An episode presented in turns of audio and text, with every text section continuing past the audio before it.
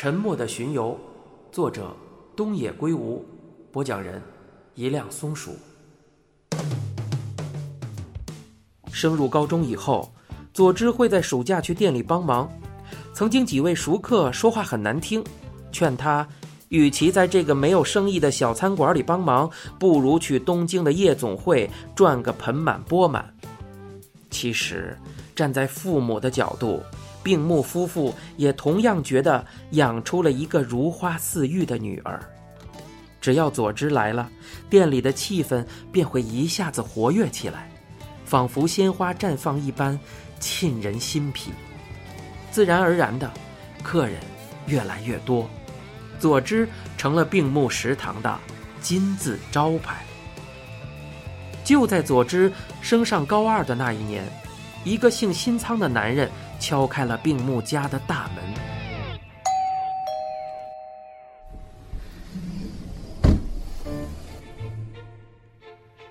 他是本地有名的富豪，据说年轻时曾经搞过音乐创作，和音乐圈的人至今仍有来往。他告诉病木夫妇，他在东京有几处录音棚，经常发掘一些具有创新才能的音乐新人，还列举了几个这些年来他挖掘的歌手的名字。新仓对病木夫妇说道：“您的女儿肯定能一炮而红。”成为专业的歌手，就让她跟着我吧。新仓对病木夫妇说着，病木知道女儿一直喜欢唱歌，但从未没有想过让她走演艺圈的道路。面对突如其来的盛情邀请，病木一脸茫然，真智子也同样不知所措。新仓离开之后，夫妇二人商量了一下，尽管他们觉得让佐之做个普通的人就好。但还是决定先问问他自己的意思。佐之在听完父母的描述之后，当即表示想去试试。原来，他的歌手梦由来已久，之前因为担心遭到父母反对，才一直憋在心里。他确实想考大学，但也承认其实并没有特别想学的专业，也没有特别想进的院系。既然孩子有志于此，做父母的也就没有什么好反对的了。有喜欢的事，就让他去挑战试试吧。病木和真智子这样说着，将佐之托付给了新仓。即便真的当不了歌手也没关系，大不了到时候再想办法。病木料想着事后恐怕不会太顺利。但就算遇到了挫折，只要这段经历能成为佐之未来人生的一笔财富，那也就够了。二女儿夏美知道消息后喜出望外，虽然佐之还没有正式出道，但夏美已经开始激动地想象着姐姐站在偌大舞台上的样子了。一边在新仓的指导下开始学习音乐课程。难得的是。辅导费用，新仓竟然分文不收。等他出道成名之后，制作费我可不会少收的，这点您不用担心。每每提到辅导费用时，新仓总会这样回答：“为了向偶像约翰列侬致敬，新仓留着一头长发，戴着标志性的圆框眼镜。他并没有因为自己的富豪而高傲自大。”反倒是个敦厚儒雅的温和之人，然而，他在课上却极为严格。佐之总是抱怨自己明明努力用功，却得不到新仓老师的一句表扬，还说新仓经常干涉他的生活方式，比如曾经数次告诫他没有必要使用智能手机，用了只会妨碍练歌等等。听了佐之的话，病木很庆幸将女儿托付给了新仓，毕竟他想对女儿进行管教，新仓全都代劳了。没多久，佐之高中毕业了。新年伊始，新仓便来到店里，欢欣鼓舞的对病木夫妇说道：“该找个认识的制作人来听听了。”那一年，佐之刚满十九岁。但就在两周之后，傍晚出门的佐之迟迟没有回家，病木夫妇担心不已。佐之的手机却怎么也打不通。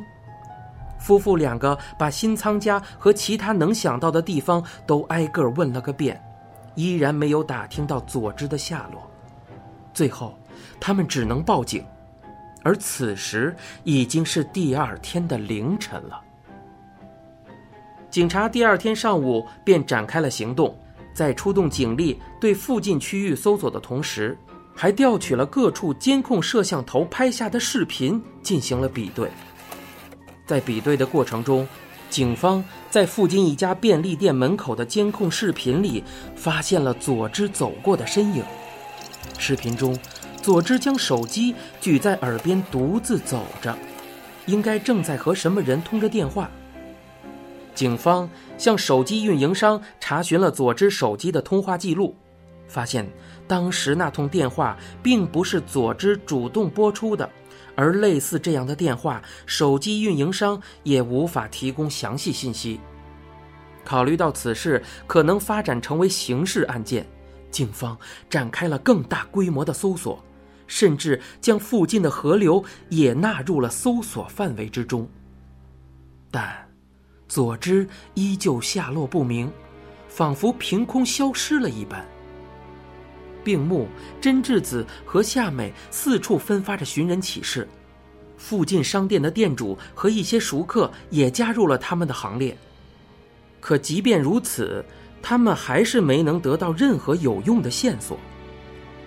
心神劳累之下，真智子卧病不起，夏美也每天以泪洗面。经常向学校请假，病木食堂临时停业的次数越来越多。得知内情的熟客对此并没有说什么。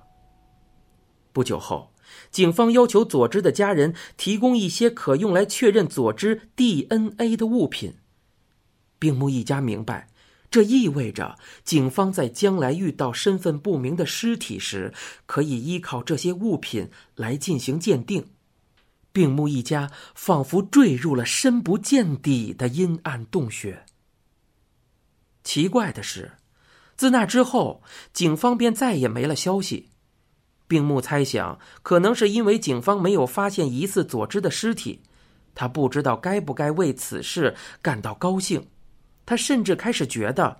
既然女儿已经不在这个世界上了，倒不如赶紧找到尸体厚葬了她，也算是入土为安吧。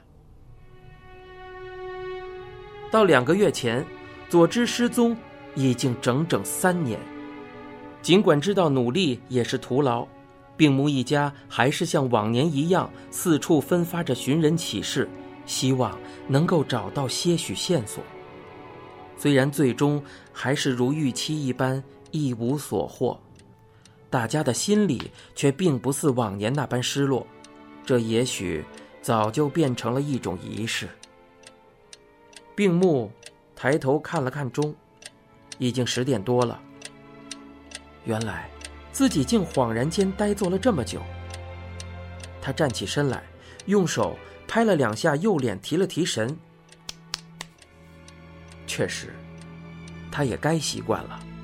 如果每次一想到佐之就停滞不前，以后的日子就真的过不下去了。就在病木刚刚转身要回到厨房的时候，店里的电话响了起来。这么晚了，会是谁呢？病木一家都有手机，要是找人，应该直接打手机才对。病木迟疑间，还是举起了听筒，一如往常营业时说道：“你好，病木食堂。”一个低沉的男声传来：“你好，请问是病木太郎的家吗？”“是的，您是哪位？”病木的疑问等来了一个出人意料的答案，对方答道。这边是静冈警察局。您现在收听的是由一辆松鼠播讲、东野圭吾原著的《沉默的巡游》。